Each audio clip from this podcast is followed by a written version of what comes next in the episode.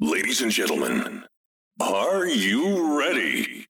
I said, are you ready? Let's count down together. 好了啦，芭比，赶快来教我。大家好，我是花富，欢迎再次收听小大人的理财故事。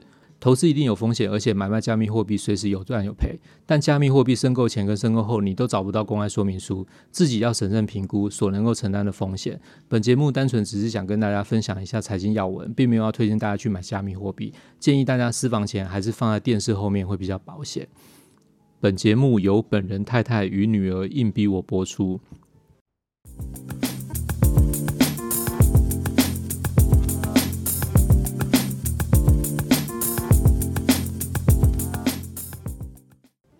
今天节目一开始呢，是一个忏悔文。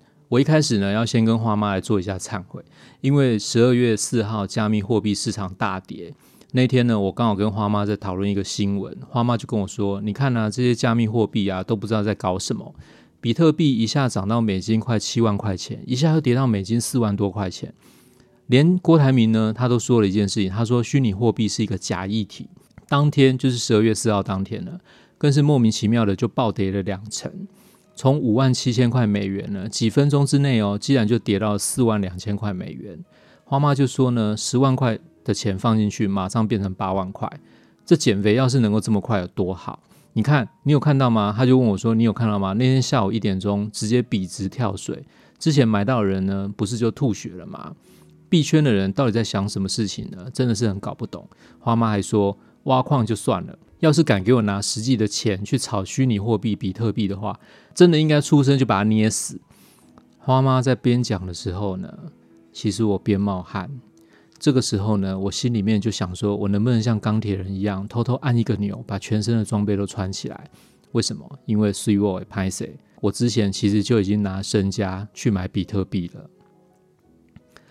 好，今天呢，想跟大家坦白。我为什么要买比特币、加密货币？应该不只是说比特币，应该是说加密货币。其实我研究了这件事情跟观察快要一年。大家还记得，就是在二零二一年一月底的时候，投资市场出现了一件大事，就是美国有一档股票叫做 GameStop，它是一家专门在卖游戏产品的这个零售商店。那因为它被机构法人看坏它的营运基本面表现。所以机构法人就去放空它，但是在美国的一个论坛叫 Reddit，这个 Reddit 论坛呢，有点像我们台湾 PTT 的古板讨论区。这家公司的股票呢，被讨论说他们被机构法人攻击放空它，结果没有想到在这种古板的 Reddit 讨论区里面呢，这家公司的股票竟然被几个游戏玩家串联广泛的讨论，最后呢，居然点燃了一个呃散户进场去买股票的这个大火。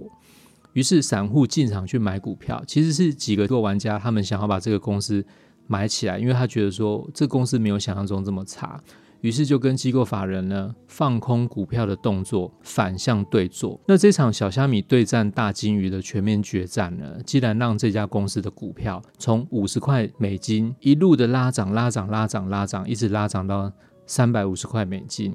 我不晓得当时大家还记不记得这个新闻，因为那时候刚好台湾是在过年。这个事情呢，让一些全面看空的法人整个傻眼，因为我们都知道嘛，法人的基金呢，不是都几十亿、几百亿元的这种 money base 嘛，它的它的资本非常的庞大，怎么会输给这种网络上啊，大家说好一起去买进的这种散户买盘呢？但是到最后呢，这件事情最后怎么了结呢？最后是法人把他们原本的获利全部赔光之后呢，而且还倒贴回去。直到最后呢，机构法人最后宣告他认赔退场，整个事件才正式的落幕。那其实这个事件呢，衍生出了一些想法，这是我自己慢慢的，不管是说讨论或者是观察一些新闻，还有一些气氛，我发现全世界都在发生一个世代跟阶级之间啊，因为贫富不均酝酿对抗的这种气氛，慢慢的出现。啊，这种氛围呢，不是只有发生在美国或者是欧美，就是实体的市场里面。不是只有在像我们刚刚举例的这个 GameStop 这个股票市场的交易上，也不是只有在法国它要防疫升级的时候产生的街头抗争，这种世代或者是阶级之间的贫富不均的这种发泄的场域啊，更能够在这个数位跟虚拟的平台上面做发酵。因为加密货币啊，它的交易是没有时间跟空间的限制，每一分钟、每一秒钟、每一个地点，只要你能够联网，它都能够交易。所以你想想看哦，这是一个集中全世界某一个世代的力量跟资金，在一个集中的时间点上面所凝聚的对抗气氛。你想想看哦，我们的爸爸妈妈那辈战后婴儿潮，他们靠的是什么？靠的是制造业、实业起家致富。而战后婴儿潮的下一代靠的是什么？靠的是服务业致富。那接下来的下一代呢？是不是也一定会去寻找一个他们争取能够致富的机会？那我的想法就是觉得说，嗯，也许不要对这个东西这么排斥，也许就在这个平台上面，未来的下一代或者是说年轻人，他可以找到他们真正可以致富的一个机会。未来演变是会怎么样呢？是会泡沫化，还是会走出新的一条路？诶，我就觉得说这个非常有趣，诶，我真的很想去了解观察一下。因此呢，我觉得身为一个工程师跟媒体人的这种跨界角色，我有必要在朋友或者是粉丝或者是在家人之前呢。能够先介入了解一下加密货币的市场，毕竟付出一些些的有限成本，就可以了解一个未来的趋势。那亲身的投入，或者是可以更了解一下世界上有另外一群的地球人，他们到底在玩什么？为什么这么好玩？到底是什么秘诀呢？了解一下，我想无妨嘛。所以我就引发了自己想要来买一些加密货币的企图。当然，花富的身家并没有很多，所以不用担心。这些投入的资本呢，是完全不会影响到我们家的生活品质的额度，只会影响到我自己的私房钱的额度。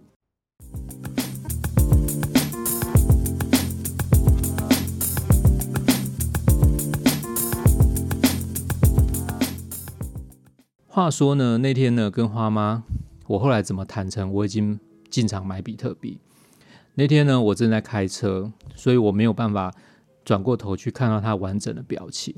但是从整个声音呢，逐渐变紧的那种感觉听起来，我觉得花妈好像有点压抑她自己的情绪。那花妈就问我说：“你买比特币啊？”我说：“对啊。”她说：“你买了多少？”我说：“三千。”花妈马上就回我说：“三千哦，三千还好啦，又不是很多钱。”但是我骗她说是，但是三千是美金。结果花妈就花了三秒钟之后才回我说：“好啦，还可以接受。”于是我又骗了她说：“但我买了两次三千。”这次花妈就没有回话了，只是我觉得很奇怪，诶，车子的冷气怎么突然不凉了？于是我马上就跟花妈坦白说：“啊，没有啦，没有啦，你放心啦，是台币不是美金。”然后于是汽车的冷气又开始变凉了。花妈后来呢，她很好奇我是怎么交易的。是进到元宇宙里面去交易吗？那如果是用元宇宙去交易的话，那元宇宙里面的花富呢，是这种韩系的薄片人呢，还是那种美系厚片人的造型呢？我想呢，我在这边就跟大家借个机会来说明一下，我到底是怎么开户的。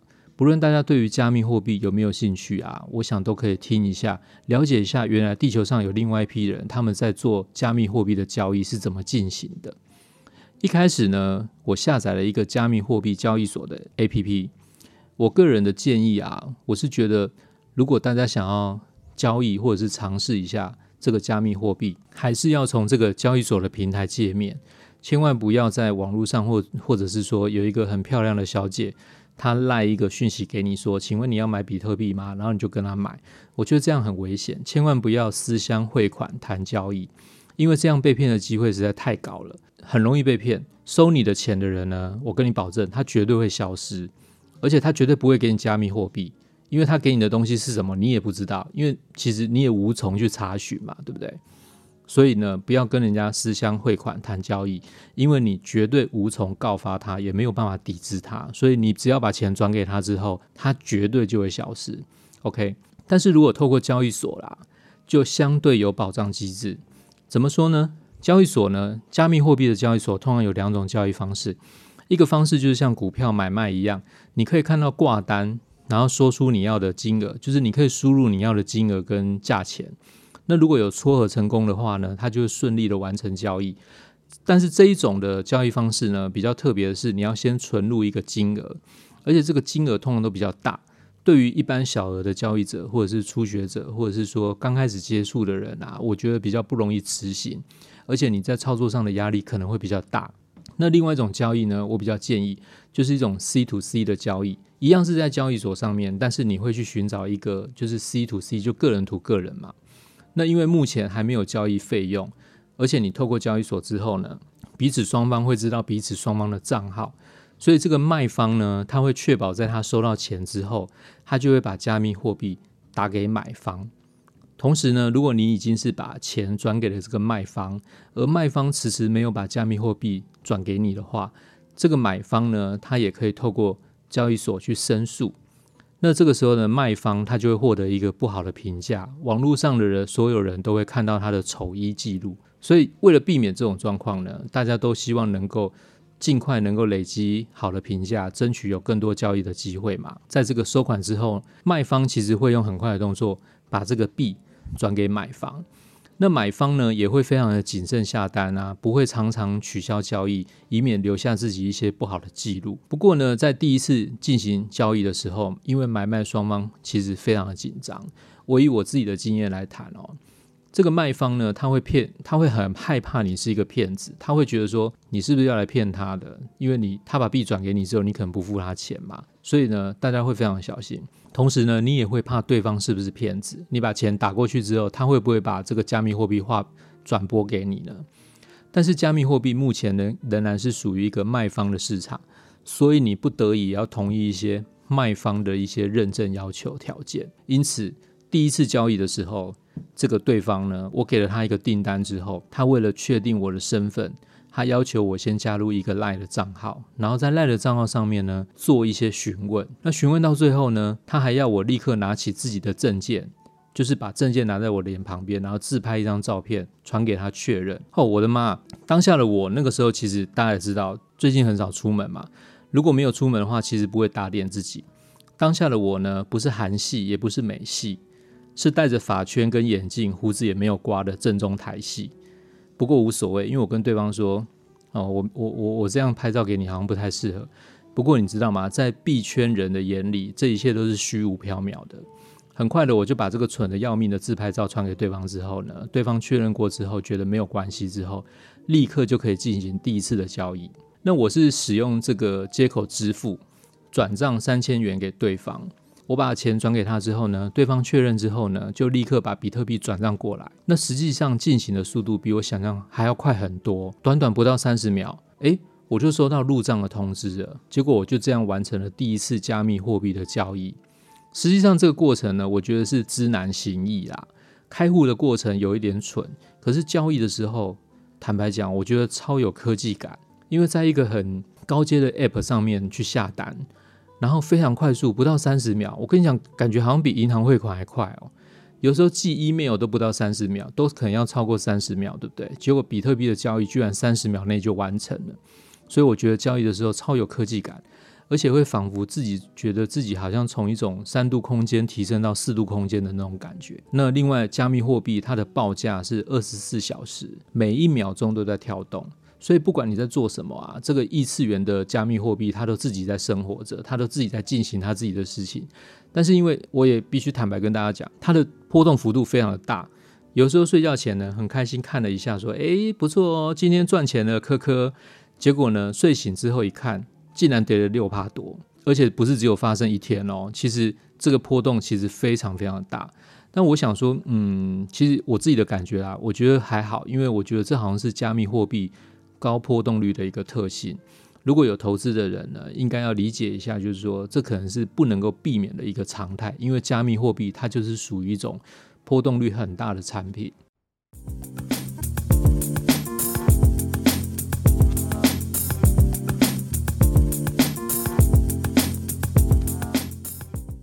我想最后给大家一个建议跟一些看法。就是说，像这样子波动率很大的产品啊，如果想介入的时候呢，有没有可以参考指标或是条件？哎，还真的有。我想跟大家介绍一个参考指标，这个指标呢，不是只有适用在加密货币上面，在股票投资市场呢，如果有兴趣的投资人，也可以特别留意一下。股票投资市场呢，其实也可以参考。你记得巴菲特曾经说过一句话吗？这句话可能大家都听过，而且可能很常听到：别人贪婪，我恐惧；别人恐惧的时候，我贪婪，对不对？这句话很常听到嘛。可是有没有一个指标可以做到这件事情，把它整合出一个数字，让我可以简单的来看一下巴菲特怎么去判断？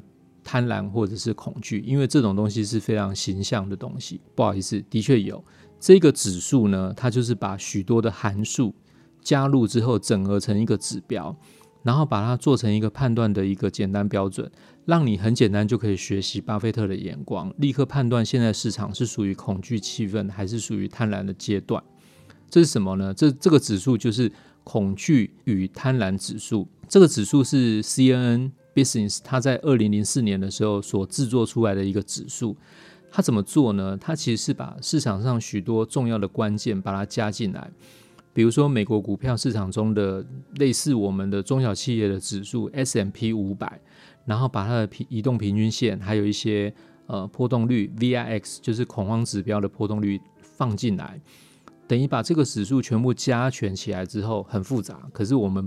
只需要会用，所以我们不需要去了解它怎么设计的。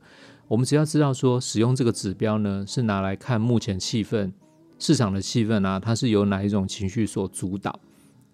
而这个指标呢，我想举一个例，这个指标在一个月前，就是十一月五号那一天，显示出来它是超级贪婪的八十二分，而我们今天在录音的当下是十二月五号，则是在超级恐惧的二十分。大家想一下哈，一个月前它是在超级贪婪的八十二分，可是一个月后呢，它已经掉到了超级恐惧的二十分。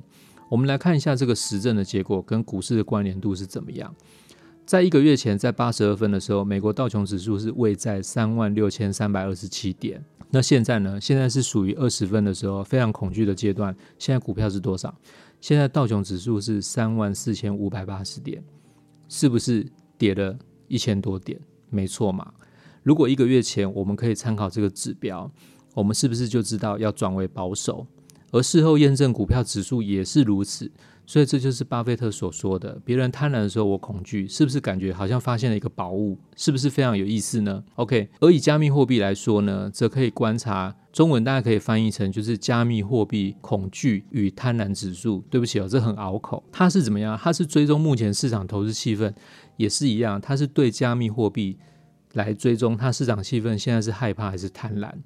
那如果刚刚讲的，就是说它的加权其实蛮复杂的，那我们不需要知道，因为我们是投资人，我们只知道怎么应用就好。所以如果它处在一个贪婪的阶段呢，那往往就表示说现在的市场气氛太过于乐观，大家都很乐观，大家都想买股票，所以就有点贪心的意思。